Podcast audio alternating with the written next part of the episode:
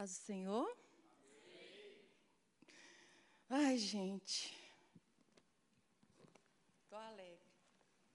Mas também estou apertada. Eu estou muito feliz de estar aqui com vocês de novo. Fiquei tão impressionada que tem um monte de gente aqui que, que parece que me conhece. Todo lugar que eu viajo, que eu vou, eu é que pergunto, quem já me conhecia? Ninguém. A famosa quem, né? Eu chegando nas igrejas. Aí, aí eu sempre falo, não estava perdendo nada, fica tranquilo. Né? Mas essa aqui eu estou muito popular. Estou muito conhecida. Meu Deus. Mas é só para. Deixa eu acalmar a respiração, tá bom, gente? No começo é assim, depois piora. Vocês já sabem, né? Que eu sou meio esquisitinha, mas é só no começo. Para quem não me conhece, depois piora. Nós temos hoje né, um desafio aí para tratar de sexualidade e suas fases. Só a palavra fases já me deu um colapso. um colapso nervoso. O desafio é muito grande, já quero dizer desde já que, claro que ficaram lacunas, pontas soltas, pela abrangência do tema, amém? Mas eu realmente me empenhei, busquei de Deus uma direção de uma palavra para nós conseguirmos pontuar o máximo, né?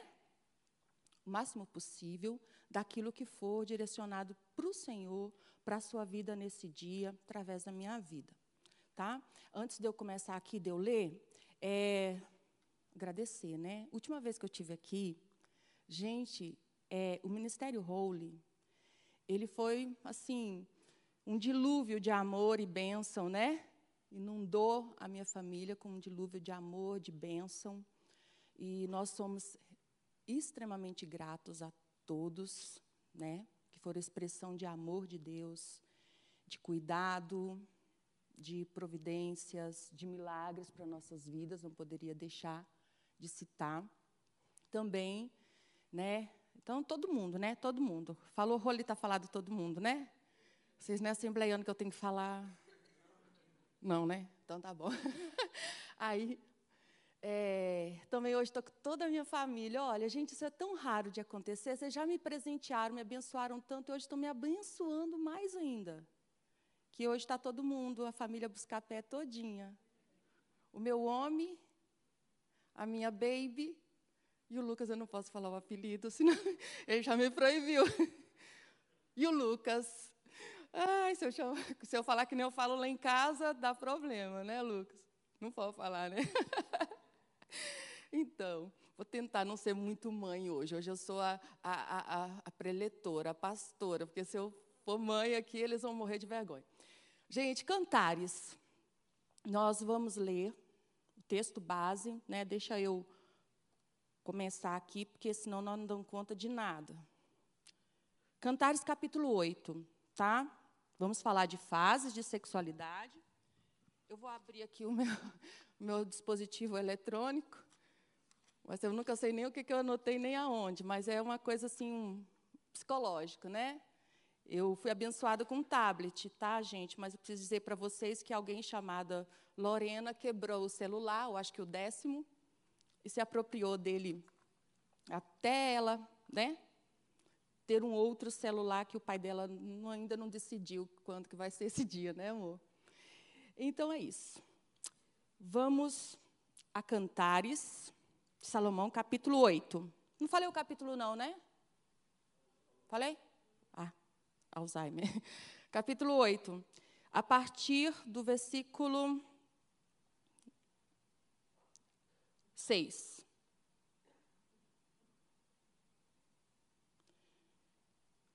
Põe-me como selo sobre o teu coração, como selo sobre o teu braço, porque o amor é forte como a morte, e duro como a sepultura, o ciúme. As suas brasas são brasas de fogo, como as labaredas do Senhor.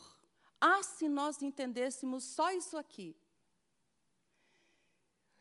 Ah, no original está, está lá, né? Chamas de Javé. Fogo sagrado, o fogo do Senhor, as chamas do Senhor, Alusivo a quê? O que, é essa chama do Senhor dentro desse contexto? Esse fogo sagrado, esse fogo do Senhor, as próprias chamas do Senhor, é esse amor.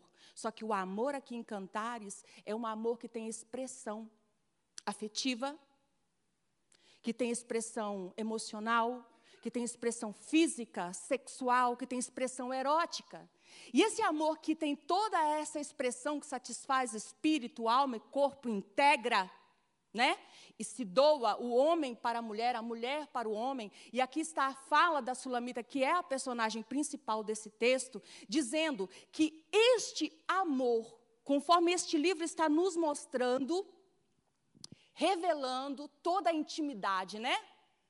Como é a pungência desse amor, a intensidade desse amor, a prevalência desse amor, a reciprocidade desse amor, a pureza desse amor, a mutualidade desse amor, o controle desse amor, porque é um amor também que diz não desperteis até que queira, tem três vezes ocorre esse texto, é um amor responsável, a responsabilidade, temperança desse amor, né? Então, tudo que envolve esse amor que está aqui, que é você vai lendo os capítulos, os versículos e vai conseguindo entender essas, todas essas expressões e dimensões do amor que esse casal vive. E, na conclusão, ela vai colocar o que, que é a essência desse amor.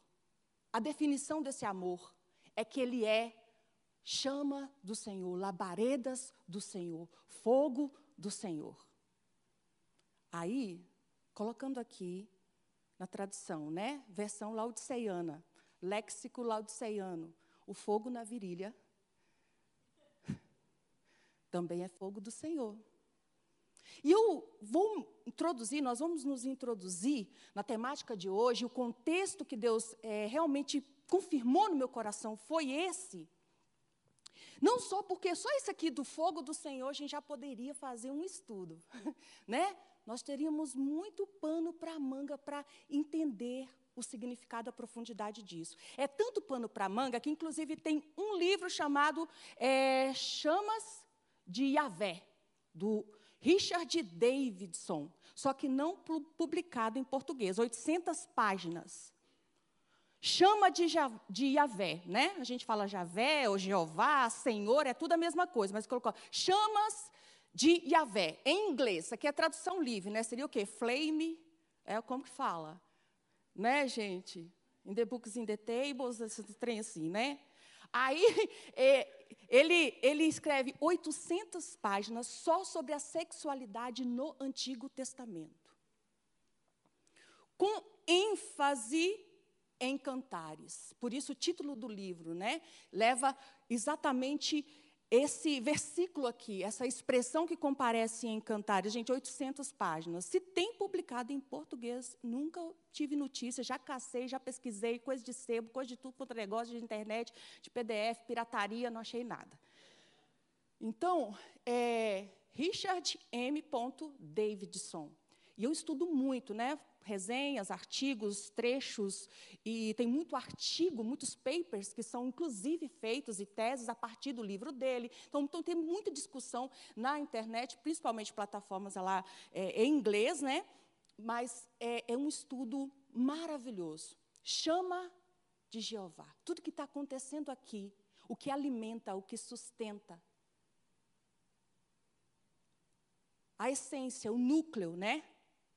Chama de Jeová. É assim que ela traduz, que ela define, ela entende esse amor e é assim mesmo que é expresso.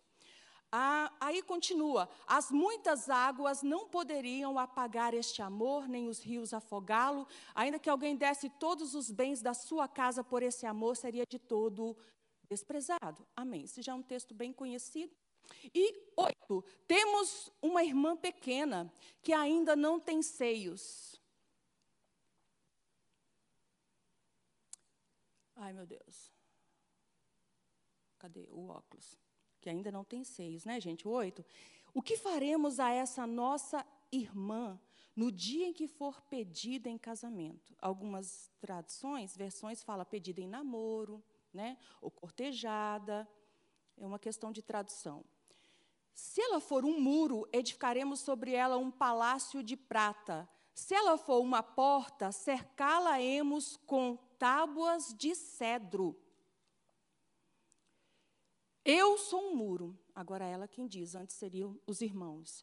Eu sou um muro, e os meus seios como as suas torres. Assim tornei-me aos olhos dele como aquela que traz prazer. É a expressão aqui na minha versão que é contemporânea. Então ali tem outra, né, que eu não sei o que é essa NA aí. Encontra a paz. Aí tem outros que diz que lhe dá segurança. É muito interessante que está a, a Sulamita aqui falando, e depois entra essa outro, esse outro texto, né? Que vai aludir exatamente ao desenvolvimento dela. Quando pré-púbere ainda, né, passando pela puberdade, pelo desenvolvimento, pela maturação sexual, pelo despertar sexual, pela maturação física. Essa maturação que é a maturação multidimensional da nossa sexualidade. Quando a gente fala de fases ou, ou de sexualidade, nós estamos falando de um universo, né? E que sempre todo desenvolvimento é multidimensional. Mas olha só, os irmãos, ela, ela mesma está dizendo que quando ela começou a se desenvolver, passar pela puberdade, os irmãos se preocuparam. Olha, o que faremos com a nossa irmã? Que tem, né? Eles fizeram é, alusão aqui até os seios, né? Que ainda não tem seios. Ou seja, era pré-púbere, né? Pré-adolescente. O, o, o, e ele diz: ainda não tem. Mas como faremos quando ela começar a se desenvolver e começar a ser cortejada. Talvez para a nossa cultura a palavra assediada, infelizmente, cairia muito mais apropriadamente aqui. Talvez fosse no Brasil, não seria é, uma palavra assim, namoro, casamento, mas quando ela começar a ser cobiçada, quando ela começar a ser desejada, quando ela começar a ser assediada, porque nós vivemos num país que naturaliza assédio e que fetichiza a figura da novinha. Nós vivemos num país de extremas contradições. E uma delas é que o nosso país, ele cria leis para proteger crianças e adolescentes, ao mesmo tempo que a nossa cultura, pela força de todas as suas engrenagens, as indústrias né, midiáticas, musicais, é, é, televisivas, tudo que existe, toda cultura, existe toda uma, uma, uma engrenagem para fazer o quê? Para viabilizar meninas, meninos, pré-púberes, até crianças, erotizar crianças, adultizar e hipersexualizar crianças e infantilizar mulheres mais maduras. Porque as mais velhas, se não quiserem adotar um, estereótipo que é, remeta né, à ideia do infantil, não são consideradas sensuais, nem sexuais, nem desejáveis. Se deixar o cabelo embranquecer, né? E a gente mesmo já internalizou isso, a gente tem muito problema com o nosso envelhecimento, infelizmente. Não por esses motivos necessariamente de, de sexualidade, mas até por motivos culturais, que o, nenhum envelhecimento é perdoado. Inclusive, eu estou com o cabelo laranjado, amarelado, por conta disso mesmo, quando está dando para lutar com os brancos que só nasce aqui, nasce aqui, nasce ali. Mas esse nosso país que diz criar leis para proteger crianças e adolescentes, viabiliza essas mesmas crianças e adolescentes como objeto do desejo sexual, da exploração sexual, as crianças e adolescentes são sexualizadas, hipererotizadas o tempo todo nesse país. Esse país, e, é, né? inclusive, é o país que você escuta músicas o tempo todo, vem novinha, delícia, vem no papai. O que, que é isso? Nós vivemos uma cultura pedofílica. A nossa cultura, o ideário, o imaginário sexual do brasileiro é pedofílico é pedófilo. Isso está internalizado, até pessoas inconscientemente reproduzem isso sem nem perceber. Esse é o país em que se canta taca, pinga. taca, pica e joga na rua. Pega a novinha, taca. É. Vai ver quantos milhões de visualizações tem. Tem o nome do MC, mas não vou fazer propaganda para o capeta, né? Porque vai que tem outro capetinha que vai querer ver, né? como se, se tá, tá, como se digitar a letra também não achasse, né? Ai, como eu sou burra. É. Olha só, esse é o país que nós vivemos. Então, quando eu estou diante desse texto, das chamas, aí eu já comecei a pensar, gente, eu já começo a ficar negociada, aí minha cabeça começa, meu Deus do céu, é muito lindo, é muito tremendo, Senhor. E aí vi uma alusão ao desenvolvimento de uma menina. Só que nós não vamos falar só da menina. Por que, que aqui fala do desenvolvimento dessa menina e depois nós vamos falar dessa construção desse muro? A construção, essa fase da puberdade, sendo construída como um muro que tem torres, como uma fortaleza, como uma parede. Aí depois nós chegamos de novo aqui, amém? Mas eu quis começar trazer através desse contexto para tentar abranger mais fases, porque aqui também fala do casal. Aqui fala da fase do namoro, né, em que eles estão se conhecendo. Então eu quis trazer o que nós vamos discutir aqui hoje através desse contexto, através desse texto. E aí a gente vai falar também desse desenvolvimento da menina, dessa sexualidade do adolescente a partir da da sulamita, do que está sendo mostrado sobre o construto da menina como um muro, mas nós também podemos falar do paradigma do menino, só que está lá a pedagogia do desenvolvimento da sexualidade bíblica do menino está lá em Provérbios. Mais especificamente, Provérbios 5, do 5 ao 7 é educação sexual. Só que o foco central ali, o foco do, de Provérbios, são os homens. O protagonismo aqui, personagem central de Cantares, é a mulher. O personagem principal, central, o foco de Provérbios é homens. Provérbios tem 893 versículos para homens e só 22 para mulheres.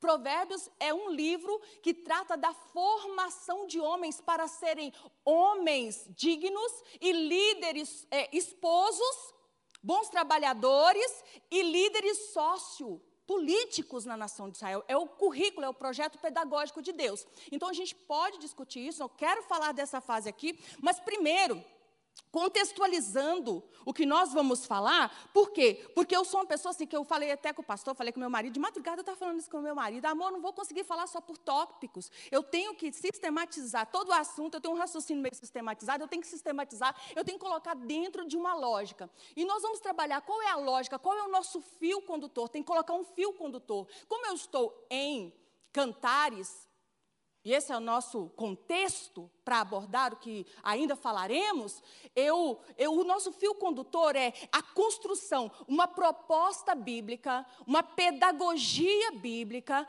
para a construção da integridade sexual. Porque eu quero trabalhar muito mais do que o conceito de pureza sexual. Quero trabalhar muito mais do que o conceito de, de saúde sexual abstinência sexual.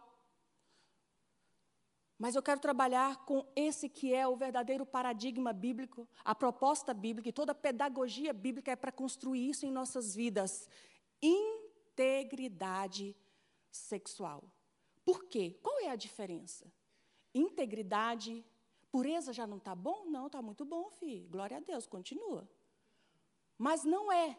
Eu trabalho com o conceito, e essa proposta, com essa visão, com essa perspectiva de nós construirmos integridade, porque eu sempre digo uma coisa, eu repito exaustivamente: deixar de fazer o mal ainda não é fazer o bem. Não é fazer o bem.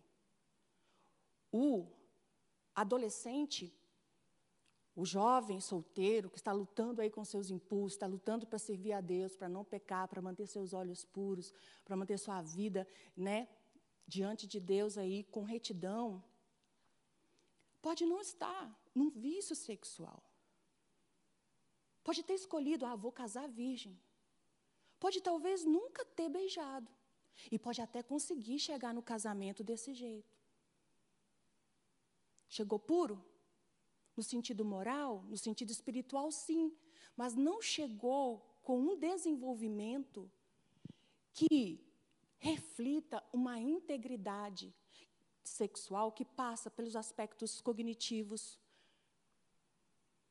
pelos aspectos psicossociais, porque olha para ou culturais, intelectuais e tantas outras afetivas. Por quê? Quantos maridos chegam, até atravessam a juventude, vencem a imoralidade sexual, mas chega no casamento sem saber o que é clitóris. Ai, eu, gosto de ver a cara dos seis. Gente, eu, eu, eu ensinei, eu fiquei mais de meia hora, eu ensinei duas horas no domingo à noite na Assembleia, na semana repassada, na Assembleia. Com aqueles irmãos do, do terno mesmo. E eu, 40 minutos foi só sobre o clitóris, tá? Sério? Eu estou clitorizando os assembleianos tudinho. Só que enquanto eu comecei a falar, um, um irmão virou para a irmã e falou: O que, que é isso? Vinte e tantos anos de casado. Então, o que, que ele tem? Talvez ele tenha uma moralidade sexual bíblica, tem uma pureza, tem fidelidade sexual, mas não tem integridade. Imagina a tristeza dessa esposa. E você acha que é só os velhos? Não. Nós estamos tratando aqui de um problema muito sério. Porque casa sem nenhum conhecimento de como funciona um corpo de uma mulher. E pureza sexual não é ignorância sexual. E a igreja confundiu isso por muito tempo. Os pais que acreditam, se falar essas coisas, vai aguçar. Aí eu penso, se, se burrice fosse demônio, eu expulsava, Senhor. Se burrice fosse demônio, eu... mas como não é, me dá paciência. Menino tem um celular desde um ano, de mês de vida na mão e acha que é na igreja um ensino que vai aguçar, que vai, ai meu Deus, vai despertar. Eu falei, meu Deus o menino tem 15 anos, é, as funções sexuais dele já, ele já descobriu, provavelmente depois do desfraude, o que, que esse menino já não passou, quanta curiosidade, quanta coisa já não chegou primeiro que essa mãe. Então, gente, não é, não é ignorância sexual pureza. Ah, mas eu posso, eu posso conhecer. Ah, claro, não. Você não stop. Você tem obrigação espiritual, moral, de aprender. Né, Lucas? Gente, não é fácil ser meu filho, né? O Lucas até acordou agora. Outra. É, é, Deus pegou todos. Aí, outra coisa, integridade.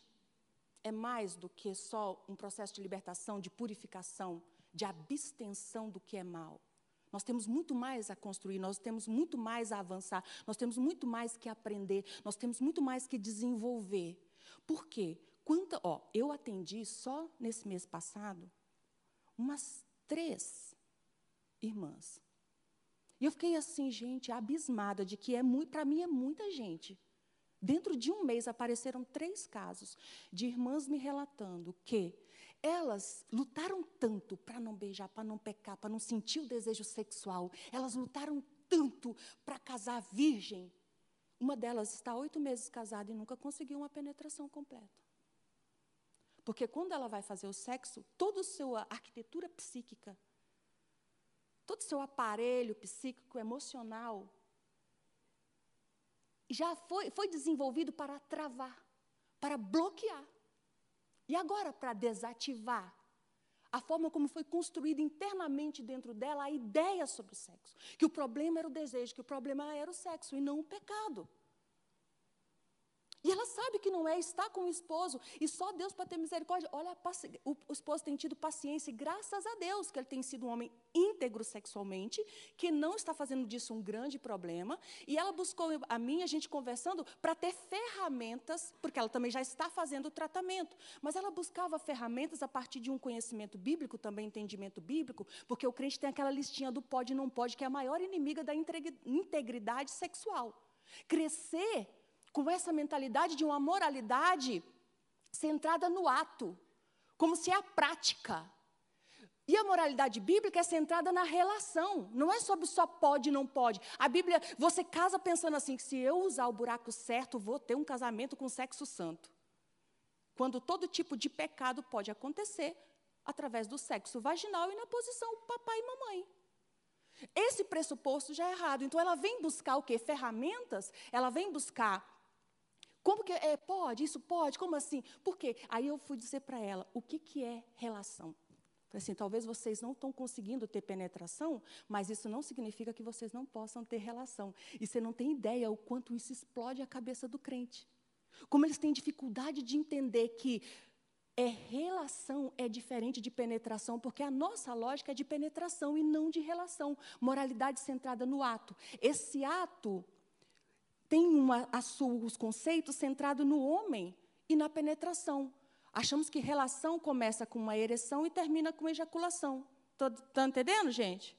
Está muito pesado? Vocês sabem que eu não ligo também, né? Vocês já me conhecem, é verdade. Eu, não, eu tenho o maior prazer de perguntar só para falar que eu não ligo. É, é porque é, o que, é assim, está muito pesado, pastor? Hum? É que vocês também é tudo vacinado, né? Gente, eu falo as mesmas coisas na Assembleia. Então, vocês são mó, bem assim, é bem assim, gente, tudo aqui, ó, tudo na teologia, né? Vocês, e eu sei que se ninguém aqui vai ficar escandalizado, não, porque a minha linguagem é essa, é aberta. Onde que eu estava? Na ejaculação, né? eu estava na ejaculação. Então, olha, eu só estou tentando aqui, todo esse prefácio gigantesco, tentar mostrar para vocês a diferença. Em pureza, quero ser puro, não pecar para ir para o céu.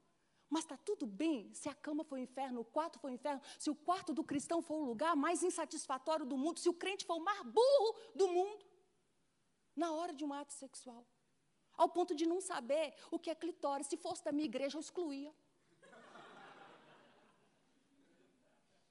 30 anos de casado, não sabe o que é um clitóris, está excluído.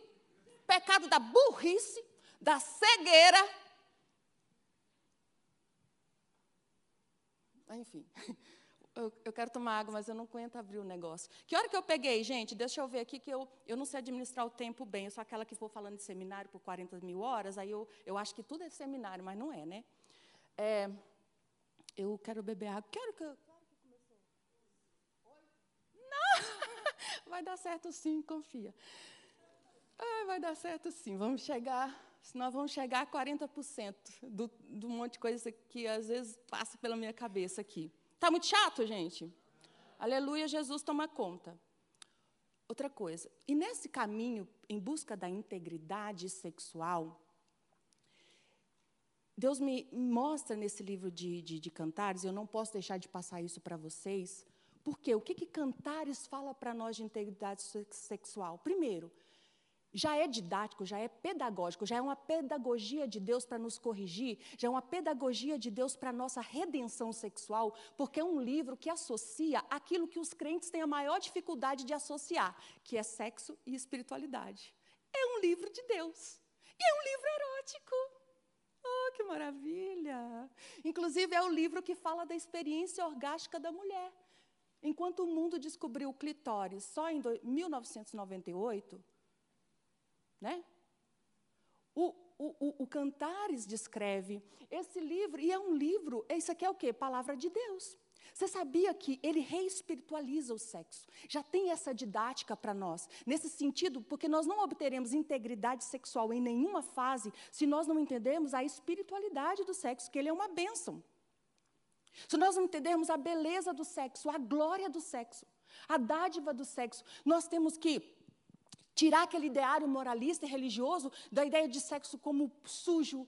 Sexo tem que ser um trem ai, velado, uh, escondido. Tanto é que é a área que nós menos somos honestos. Já reparou como a gente tem facilidade de confessar um monte de pecado? A pessoa tem crente é capaz de confessar que é mentiroso, confessar que isso, confessar que aquilo, mas a área que nós mais temos dificuldade de confessar e ser honesto é exatamente na área sexual. Por que, que é tão difícil? Já está incutido em nós de que isso é o pior que tem: inveja, soberba, orgulho, preguiça, glutonaria, avareza, idolatria, injustiça. Não. Agora, masturbação. Ah, Deus o livre, imagina.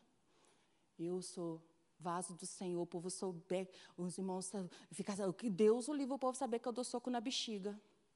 né? E a menina então?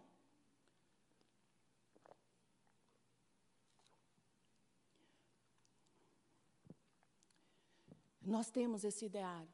E esse livro reconecta, devolve o sexo ao seu protagonismo bíblico, porque é um livro erótico, mas é um livro de Deus. Tentaram tanto desespiritualizar a sexualidade que, ó, pode estudar, pode pesquisar. O livro de Cantares é o livro que mais tem comentários de todos os livros da Bíblia. Nem Romanos ganha. Romanos não ganha, Gálatas não ganha. A gente sabe que pela teologia são é muita discussão que se tem, muita produção teológica sobre essas cartas, pelos seus motivos que eu não vou falar agora. Mas Cantares ganha de todos os livros da Bíblia, em todas as histórias, em todas as línguas, em todos os países. É porque 99,999% é na tentativa de alegorizar. A tentativa de dizer que isso aqui não é um homem e uma mulher, isso aqui não é o prazer, não é o homem descendo, o seu olho é maravilhoso, ai, seus umbigos, ai, ai essas coxas, ai, seus peitos. Não, é, é tudo para dizer, não, isso é, é alegoria, porque é Jesus. Ai, é Deus, Israel a maior produção teológica já, de comentários já feita é por, por, nesse livro para desespiritualizar. E sabe o que, que nós perdemos em dois mil anos de teologia? Nós perdemos de conhecer o que significa a sexualidade edênica. Porque esse livro é sobre a sexualidade edênica. O que, que é sexualidade edênica? Você só entende cantares se você entender Gênesis 1 e 2. É o livro que nos devolve para sexualidade de Gênesis 1 e 2, a sexualidade antes das folhas da figueira. É o livro que você vai perceber que o casal redescobre, re, recobra, resgata o que eles vivem em harmonia e sem vergonha. A mulher tem iniciativa. É um livro que edênico, porque inclusive o, o capítulo 7, versículo 16, o versículo 6 fala: o, o marido fala para a mulher: Você é meu jardim de delícia. Sabe, Thalita, você é o meu jardim do Éden. Para Richard Davidson, é, a sexualidade em Cantares é a sexualidade edênica, inclusive a mulher citada como o Éden, o paraíso recuperado, o paraíso reconquistado desse homem, o ato sexual com ela é o retorno é chamado de retorno ao Éden. Por quê? O que significa Éden? É, alguns é, estudiosos aí, alguns, é, não sei se fala se é etimologistas, como que hebraístas, sustentam a, a, a, a tese de que a palavra Éden, porque é uma palavra ainda que é, é bem discutido, ah, pode vir da raiz de lá, raiz de cá, então é, não tem um consenso, mas a maioria dos hebraístas os estudiosos da língua hebraica, os próprios judeus, dizem que Éden significa lugar de delícias, significa deleite, significa prazer. Inclusive, quando Sara falou para o anjo lá, ainda terei deleite, é prazer. Ela falou, ela falou terei o Éden. Quando Neemias está lá na construção e fala para o povo, como as, as gorduras, né? bebam as doçuras, se deliciem, é uma variação, é um verbo. É o Éden na forma de um verbo que ele disse, deliciar-se, usando a mesma raiz de Éden, porque Éden significa delícia, lugar de prazer, lugar de deleites, lugar, é um paraíso. Então, quando ele vai falar com a sua esposa, ele está falando o quê? Olha, você é o meu lugar, é o meu Éden. E o sexo aqui é exatamente retratado como um retorno ao Éden. Mas que Éden? O Éden antes da queda do pecado. O, a, a sexualidade antes das folhas de figueira. Para entender isso aqui, a gente tem que entender lá. Porque esse casal aqui está vivendo sem hierarquização de desejo, sem burocratização do sexo, eles não têm vergonha um do outro, exploram o corpo. Há uma festa de sentidos deles, é o tato, o paladar, a visão, o olfato. Inclusive, quando eles estão tendo relação, é citado tantos aromas. E o que é citado ali de ervas, de, de especiarias aromáticas, só é citado na Bíblia esse grupo de ervas e especiarias aromáticas a, lá quando Deus manda Moisés confeccionar o óleo da unção. E a gente vai perdendo de entender tudo isso sobre a sexualidade edênica. Então, esse caminho de integridade sexual é um caminho para remover as folhas da figueira que o pecado ainda mantém em nós.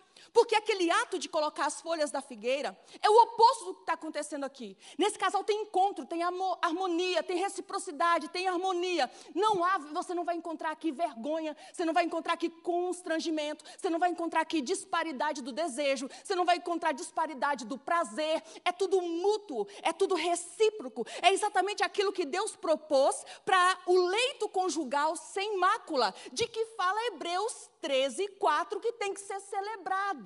Esta, o leito conjugal sem mácula é um leito onde as folhas de figueira não estão. Nós conseguimos removê-las, nós não precisamos dela. E esse aqui é o casal que sabe viver sem o impacto, sem a conspiração das folhas de figueira. Porque vergonha, desajuste, Disfunção? Não. Claro que é um mundo pós-edênico. Não está dizendo que é o mesmo Éden, mas é o paraíso que pode ser revisitado. Naquilo que é possível dentro do mundo pós-queda. Tanto é que tem aqui alguns períodos que eles têm desencontros. Sim, houve alguma crise aqui, porque a Bíblia trabalha com realidade, a Bíblia trabalha com verdade. E esse aqui não é o mundo antes do pecado, é o, é o mundo depois da queda. Claro que vai mostrar aqui que eles tiveram, sim, um momento de crise. Algum momento de desencontro, mas tudo resolvido. E sabe como termina a história do casal? Dizendo: com a crise que passamos, em algum momento é um desencontro, mas a harmonia, o prazer, o amor que vivemos é labareda do Senhor, é fogo de Yahvé. Oh, glória. Receba, homem. Ai, gente, eu fico doida com as coisas de Deus. Por isso que eu não dou conta de falar. Eu quero falar tanta coisa, não dou conta de falar nada, né? Mas está muito chato ir por esse caminho, gente? Está fazendo sentido? Ai, as folhas de figueira foi o marco inaugural de toda a distorção, de toda degeneração na nossa sexualidade e nos nossos relacionamentos, a partir da entrada do pecado do mundo e com ele, e com a culpa entrou a vergonha. Gênesis 2 e 25 diz: que eles estavam nus e não se envergonhavam. Logo após o 24, deixará o homem seu pai e sua mãe, iniciar sua mulher, né? serão ambos uma só carne. E nada na Bíblia por acaso. Logo em seguida vem, eles estavam peladões, hein? Ah, aí, e não se envergonhavam. Logo após. Primeiro texto, né, que fala do casamento do primeiro casal. Aí, depois da queda, a primeira coisa que esse casal fez, o primeiro impacto, a primeira consequência, a primeira sequela, inclusive antes deles se esconderem de Deus, eles se esconderam um do outro. A folha de figueira fala de como o pecado, na sua gênese, ele já mudou totalmente a nossa experiência de incorporação. Ele mudou totalmente a maneira de vermos o outro e de vermos o nosso próprio corpo, que nos relacionamos com o nosso corpo e com o corpo do outro. E é a partir desse marco inaugural que deixamos, o homem deixou de ser homem original, tornou-se um homem histórico, que é o homem pós-queda. Mas graças a Deus que Jesus veio para reconstruir em nós o homem escatológico, amém? Cujo nosso corpo tem um significado nupcial, porque todos nós seremos noiva do Cordeiro. E só se eu entrar nessa teologia aqui do casamento, a escatologia do desejo, eu não entro em escatologia do desejo hoje, mas é maravilhoso. O céu é um gozo, tá? Eterno. Aleluias. Então, esse, esse marco original. Então, o que, que eles fazem? A primeira coisa, gente, inclusive antes de esconder de Deus, se esconderam um eles olharam para si e viram que estavam nus. A nudez antes era símbolo da inocência. Agora, a vergonha passa a ser o símbolo da culpa. Por que a figueira? Por que, por que o corpo de Eva passou a ser agora um problema? Por que o corpo de Adão passou a ser um problema, tanto para si quanto para o outro? Porque eles não suportavam mais se olhar. Afetou o olhar. E a experiência de incorporação, de como ver o corpo do outro e o seu também por que isso aconteceu? Porque a vergonha, porque Eva sabia que ela tinha se colocado no centro. Adão também sabia que Eva tinha se colocado no centro. Adão sabia que ele tinha se colocado no centro para ser ego-referente. Ele tinha colocado sua vontade acima da de Deus. Eva também sabia que tinha feito o mesmo. Ambos sabiam que agora eram egoístas, egocêntricos e que não eram confiáveis. Ambos sabiam que foram capazes de trair a Deus e usar as coisas de Deus como meio para um fim. Então, estava ele cônscio e ela cônscia de que poderiam fazer também o mesmo um com o outro. Agora, pela primeira vez, nudez significava vulnerabilidade. Só que essa vulnerabilidade até hoje nos acompanha. Não existe um momento mais vulnerável na nossa vida quando a gente está pelado. com, principalmente com. Quem aqui é casado? Nudez sempre é vulnerabilidade. Tanto é que uma das maiores preocupações que a pessoa vai casar pensar, será que. E quando a pessoa me vê pelada? Se você não preocupou, eu preocupei demais. Eu pensei, quer ver que esse homem vai sair correndo? Eu estava 10 quilos mais magra que hoje. Você tem noção do que, que é isso? Né? Tadinho, oh, moça, olha. Bendita seja a sua testosterona, aleluia. Gente, não. Que coisa.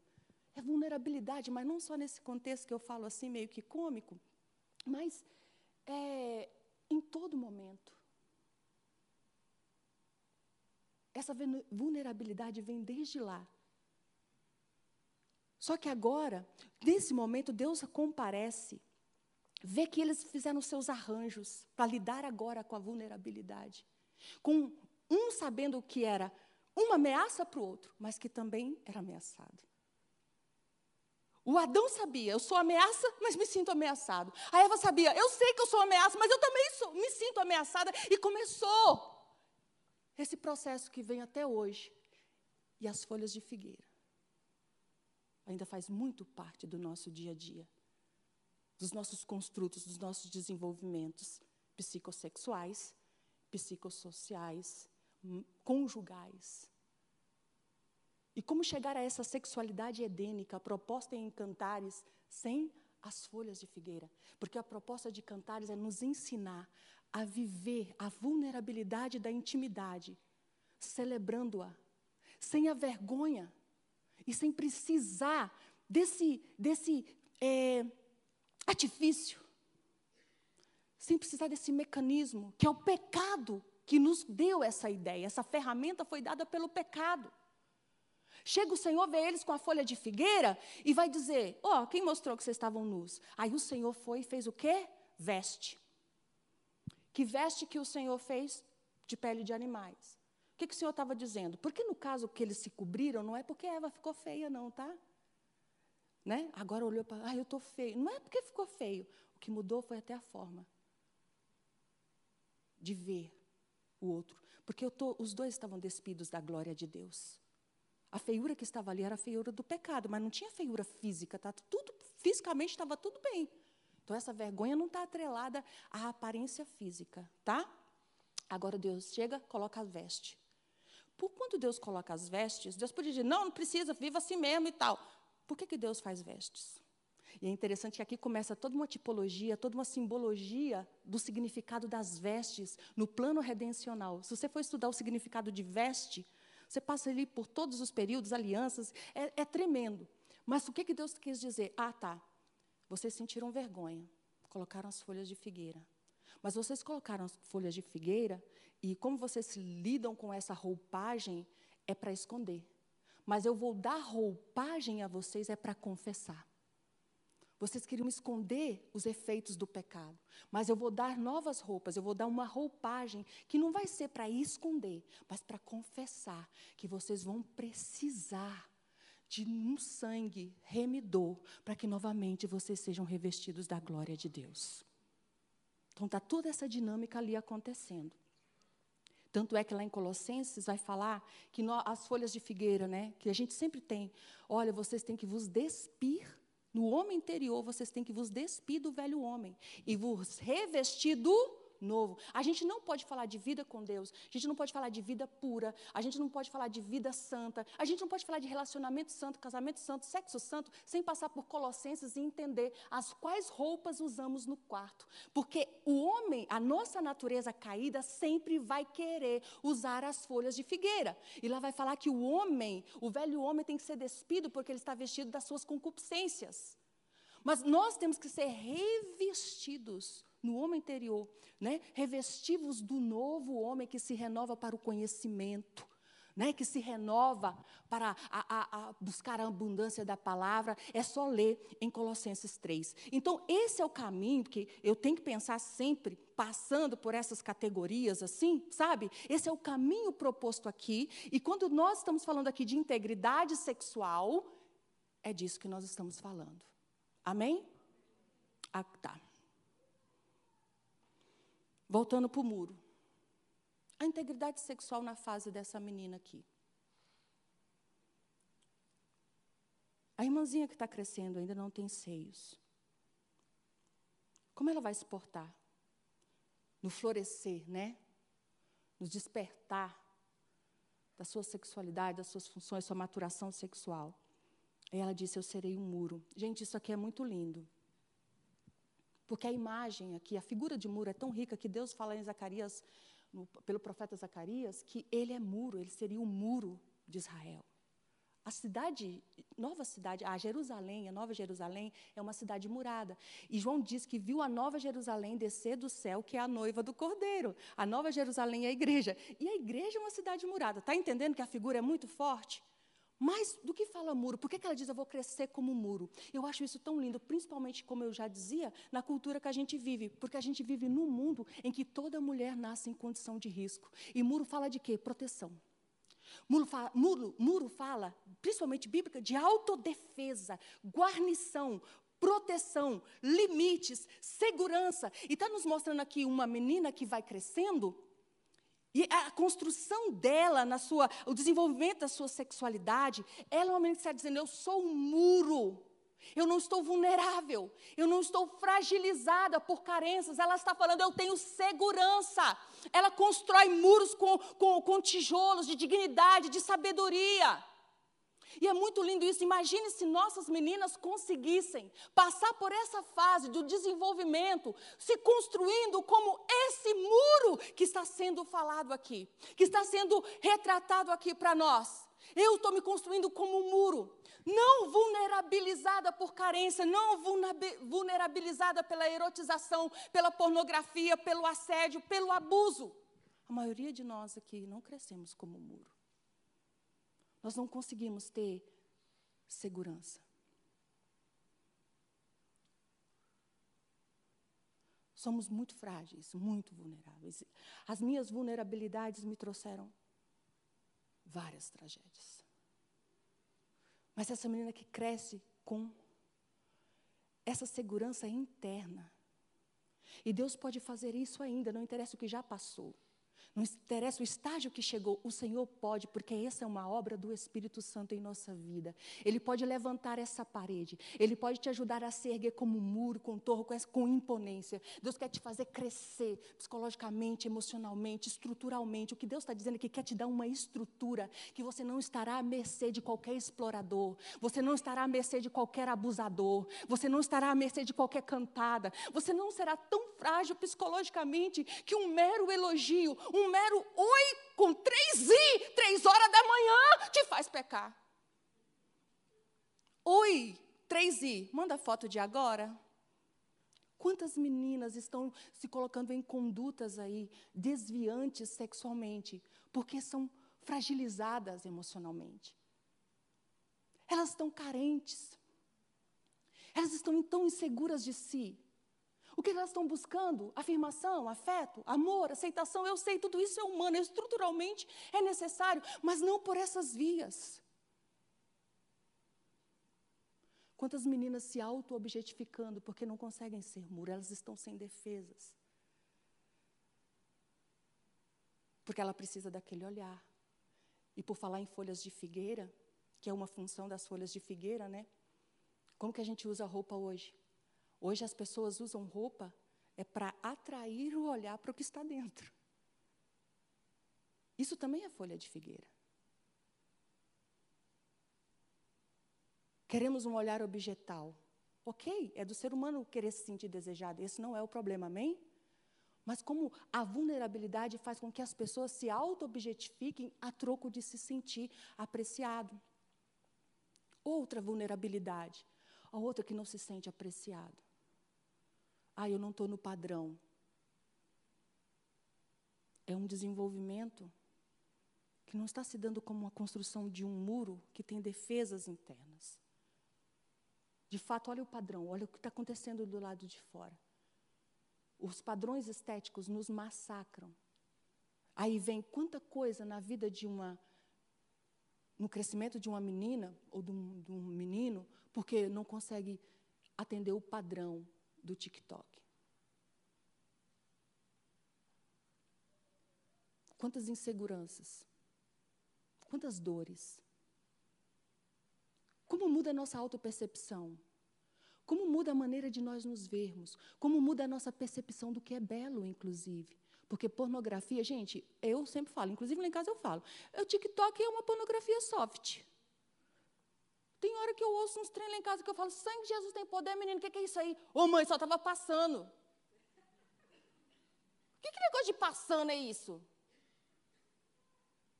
É cada expressão e toda essa exposição, nós vivemos uma pornocracia, está sequestrando a nossa percepção, a nossa própria o que a percepção da beleza. Inclusive até o que você acha belo não é porque você acha belo. É porque nós fomos infectados.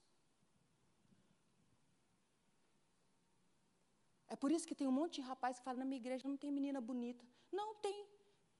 O que não tem é a sua pornografia, capita.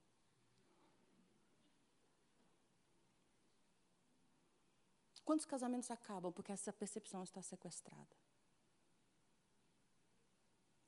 E essa construção, principalmente na feminilidade, porque a mulher, no sentido principalmente cultural e psíquico, é muito mais frágil.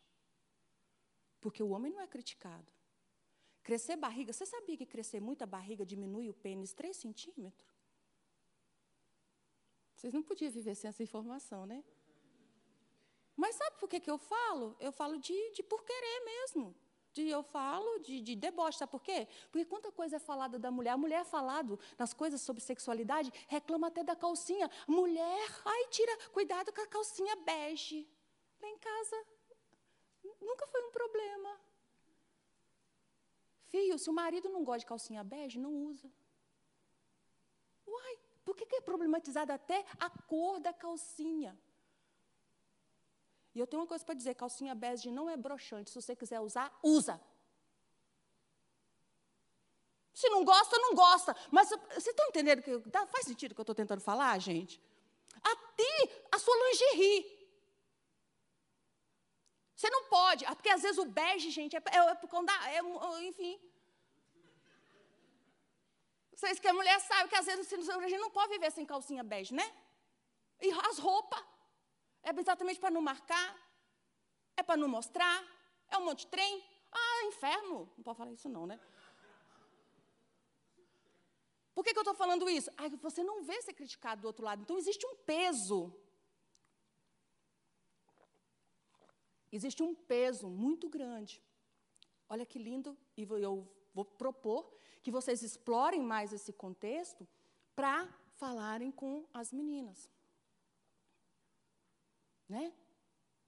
É muito rica essa figura aqui, e a pedagogia que Deus está aqui nos propondo a desenvolver para essa construção nessa fase. E os meninos, Provérbios 5 e 7. Filho meu, a mulher adúltera, a mulher sedutora tem lábios de mel, tem favos de mel na boca. Filho meu, faça isso. Filho meu, faça aquilo. Olha, não passe. Então, os pais ensinam para o menino desde a tenra idade que haverão armadilhas. E principalmente quando ele mesmo se expõe, indo onde não deve, ouvindo o que não deve. que passa por suas amizades, que passa por onde ele transita, que passa pelo que ele ouve, que passa pelo que ele olha. E eles têm uma mensagem ali, a pedagogia em Provérbios para os meninos é muito, muito rica, porque não tem, não trabalha com aquela coisa assim, ah, abstrata, não, é concreto. Ela vai te chamar, ela vai te beijar, ela vai falar isso e isso no seu ouvido, vai te levar para a casa dela, só que depois vai te levar para as câmaras da morte, para o inferno. Os pais estão dizendo, os pais estão sendo honestos. Não é aquela geração do drogas mata. Gente, vocês lembram quando a propaganda era drogas matam? Aí você ia lá, chapava os cocos, não morria. Todo mundo sabia que não ia morrer de uma vez. É que nem tentava falar, nossa, não pega, porque senão, porque olha, sei o quê. Eles, não, é gostoso, vai ser maravilhoso. Estava dizendo para o menino, não, você vai gostar, sua carne vai gostar, sua carne vai querer. Vai ler lá o capítulo 6 todinho, o 6, primeira parte vai lá falar de trabalho, ética de trabalho, só que do meio do, do capítulo 6, assim, volta a falar sobre ética sexual, porque os pais criam uma moralidade sexual, criam um ecossistema moral, uma moralidade, uma ecologia moral de temor de Deus, de princípios, mostra a realidade que o pecado é gostoso, que ele vai gostar, mas depois é que as consequências virão, não serão imediatas. E diz assim, no, no capítulo 7, tem uma parte que vai falar assim: ó oh, meu filho, se você entrar por esse caminho da imoralidade, adultério, da prostituição, deixar o temor do Senhor, a sabedoria, sabe o que vai acontecer? Estranhos tomarão a sua força. Seu trabalho e sua força serão para estranhos, mostrando para ele uma conexão que DJ Unwin, que é um, um antropólogo, faz entre moralidade sexual e energia sexual. Gente, é lindo como a Bíblia com, confirma os estudos. Porque DJ Onum vai dizer que a moralidade sexual de uma sociedade define a energia social. De maneira que toda sociedade que era monogâmica, que tinha contenção sexual e tinha abstinência pré-marital como moralidade e monogamia, né, matrimonial, depois do, do, do casamento, é a fidelidade, cresceram, todos os impérios cresceram assim.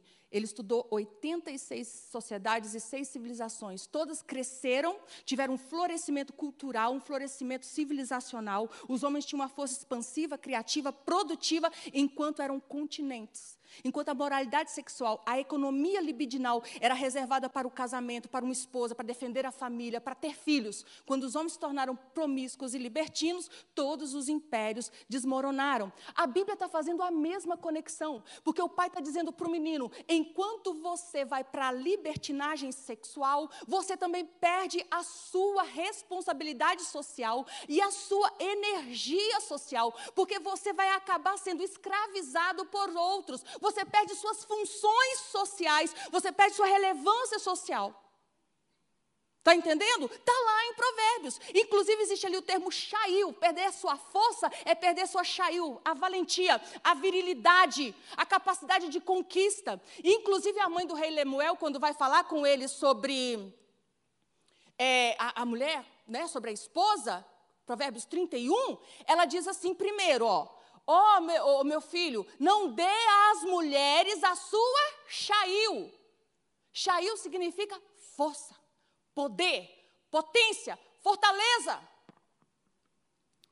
Só que depois ela vai dizer no 31 e 10: mulher chail, quem achará? Aí vem os pessoal do português e coloca virtuosa, que não tem, não existe mulher virtuosa, que nervoso que me dá.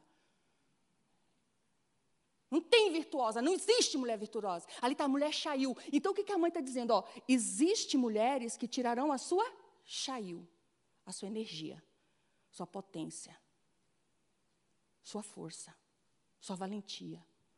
Mas você precisa encontrar a mulher que será a sua chaiu no casamento. A mulher que teme ao Senhor. A mulher sábia e faz essa conexão entre moralidade sexual e energia social. Como é o fim desse homem de Provérbios 31? Ele é respeitado nas portas. Ele é um homem de relevância, é um homem de influência. Porque foi pelo caminho certo. Então, o que, que acontece com meninos, rapazes que vão perdendo a sua chail?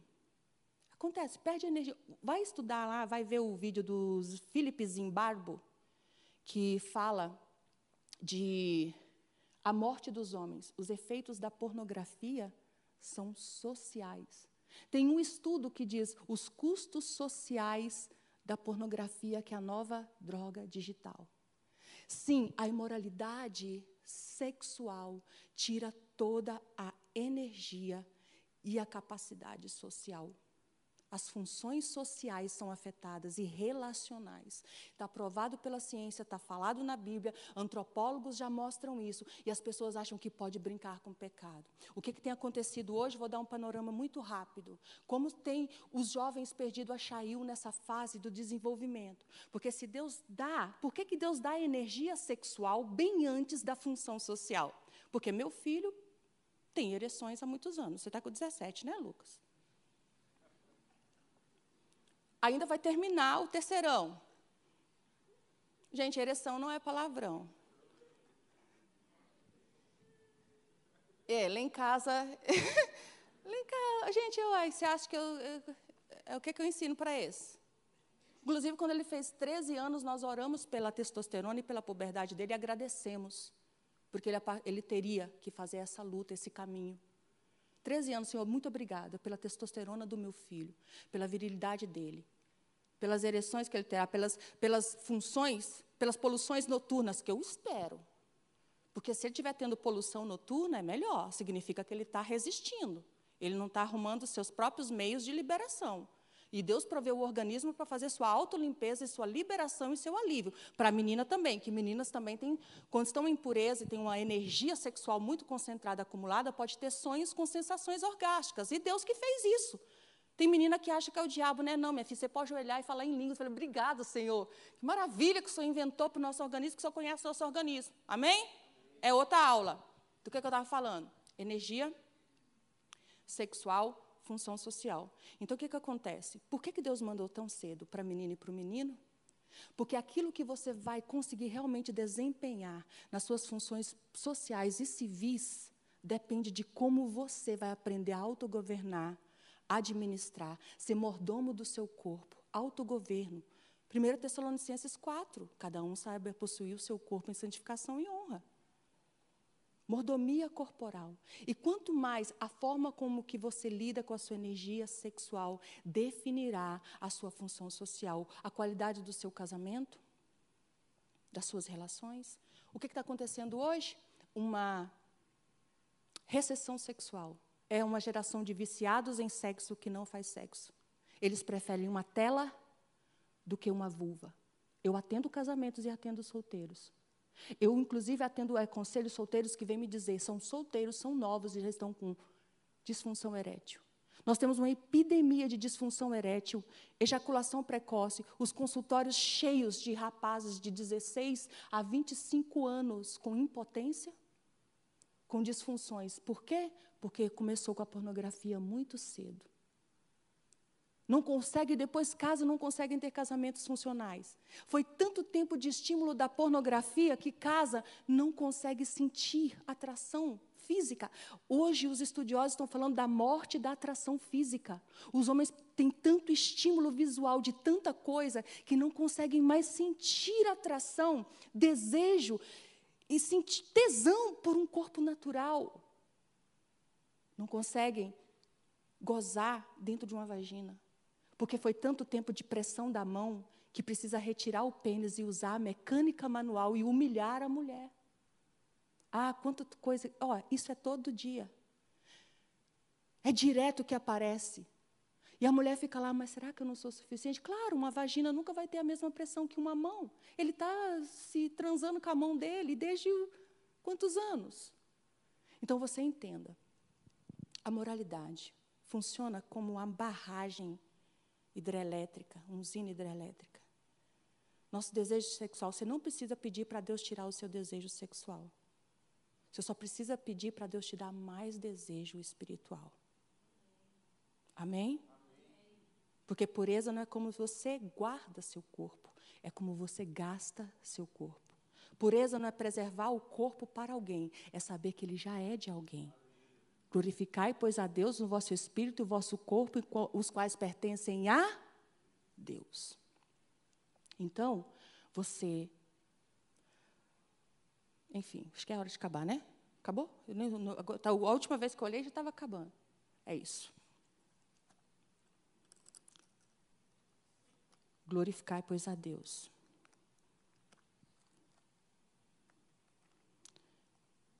Outro dia eu volto para falar com os da fase dos solteiros em prolongamento, que a gente precisa discutir a hiper espiritualização da solteirice. Solteirice não é dom. Amém? Se o mundo está virando, o mundo principalmente evangélico, uma nação de celibatários e eunucos, eunucos por emasculação mesmo, psicológica e social, isso não é chamar, isso não é determinação divina, isso é juízo divino. Tá? Outra coisa, tratar depois a gente pode tratar com aqueles que estão com desidratação afetiva. Não é aqueles que estão acomodados, estão incomodados, insatisfeitos. E não tem problema, tá? Porque a contentamento em Cristo não significa autossuficiência. Tá bom? O que, que acontece com o solteiro insatisfeito? Tá tudo bem você ir para o Getsemane e suar gotas de sangue, você não é menos espiritual por conta disso. Jesus não falou para o pai, eu quero o cálice, ele disse, passa de mim. Ele suou gotas de sangue. Você não tem que estar feliz como solteiro e dizendo, Jesus é meu amigo, meu namorado. Não, Jesus não é seu namorado. Se não está bom, Jesus sabe. Então, estão sofrendo desidratação afetiva que, que é desidratação afetiva? Estão na seca. né? Sim, gente, isso é sofrível. Desidratação afetiva. Tá? Para essa, você pode olhar para a história da samaritana. O que, que essa desidratação afetiva fez na vida dela? E o Jesus oferecendo a água da vida, mas levando essa mulher para um outro nível de experiência com Deus. E Jesus nem mandou ela terminar com o cara. Eu acho, o povo não mexe nisso, né? Jesus não falou assim, ah, não, então agora se larga. Só ela entrou na cidade, aquela cidade inteira quase converteu, inclusive o, o, o coiso. Eu acredito que o cara. Ah, Jesus faz coisas maravilhosas. E para os casados, o que, que eu falaria? Deuteronômio 24, 5, que Deus disse: aquele que casar não irá para a guerra. Isso pressupõe que existia guerra. Você vai para sua casa, vai ficar um ano dentro de casa a fim de alegrar a sua esposa. Algumas afirmações para os casados. Vida conjugal satisfatória, felicidade conjugal não é automático. Tem que ter priorização, tempo, é um processo, é um investimento. Outra verdade a ser afirmada: Deus se importa com a felicidade das esposas. As questões de casamento precedem as questões do Estado. Para Deus, as questões sexuais, o começo, o construto de uma vida sexual, de uma harmonia, de um ajuste, de um conhecimento, precedem as questões e as responsabilidades civis. A guerra está acontecendo lá, mas Deus está mandando. Porque se não é para ir para a guerra, é porque a guerra está acontecendo. Amém? Sabe o que Deus está ensinando para os homens de Israel? Você defende melhor essa nação fortalecendo o seu casamento e alegrando a sua mulher. Imagina se os homens cristãos entendessem isso. Que o que tem gente que quer votar em sei quem por conta que diz que é para defender família. Mas nem o eu te amo fala nem na hora do sexo. Fique de pé.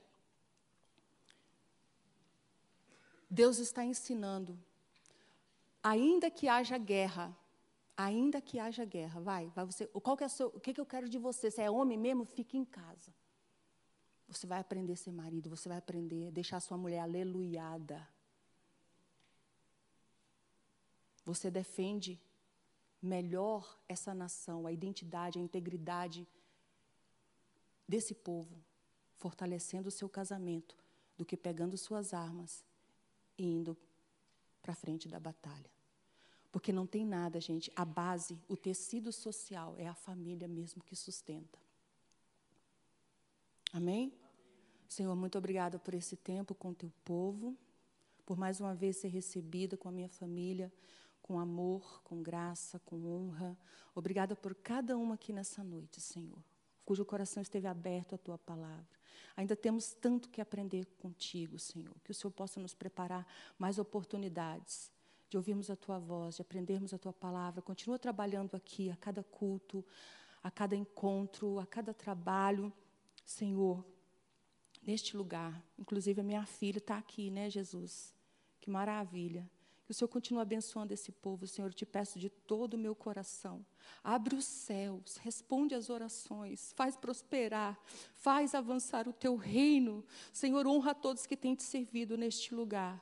E que cada jovem, adolescente, cada solteiro, cada casado aqui saia daqui revestido da tua armadura, abençoado e galardoado por ti, porque o Senhor é Deus que galardoa aqueles que te buscam.